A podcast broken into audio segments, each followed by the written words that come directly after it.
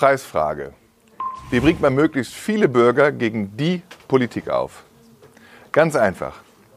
Indem man eine Regierungskrise von Zaum bricht, indem man ein Ultimatum nach dem anderen ausruft, indem man für Probleme, die sich nur europäisch lösen lässt, nationale Lösungen das Wort redet und indem man mit persönlichen Attacken, die jeden Anstand vermissen lassen, die Würde der Bundeskanzlerin beschädigt. Ist doch was bei rausgekommen, Europa bewegt sich endlich, sagen die Brachialpragmatiker. Das ist gleich in zweierlei Hinsicht falsch. Erstens hatte Europa längst vor dem jüngsten EU-Gipfel damit begonnen, sich abzuschotten. Die Grenzschutzagentur Frontex arbeitet auf das engste mit den Machthabern in Libyen zusammen, um Flüchtlinge an einer Überfahrt nach Europa zu hindern. Und zweitens, die Deutsche Gesellschaft für internationale Zusammenarbeit hier in Eschborn versorgt afrikanische Despoten mit Millionenspritzen und modernster Überwachungstechnik, um die Flüchtlingsrouten innerhalb Afrikas zu kappen. Entwicklungshilfe nennt man das wohl. Wahr ist, dass Angela Merkel selbst es bewusst versäumt hat, diese 180-Grad-Wende ihrer Flüchtlingspolitik zu erklären. So gesehen ist die Bundeskanzlerin auch nicht ganz unschuldig an dem entwürdigenden Schauspiel, dessen Zeugen wir in den vergangenen 14 Tagen geworden sind.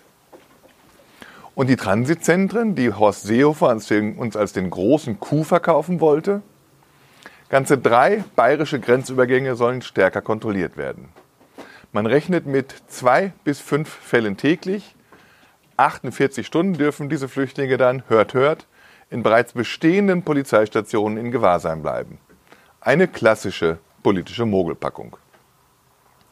Wer so holzt wie die CSU und so wenig erreicht, der bekämpft nicht Politikverdrossenheit, der züchtet sie geradezu heran.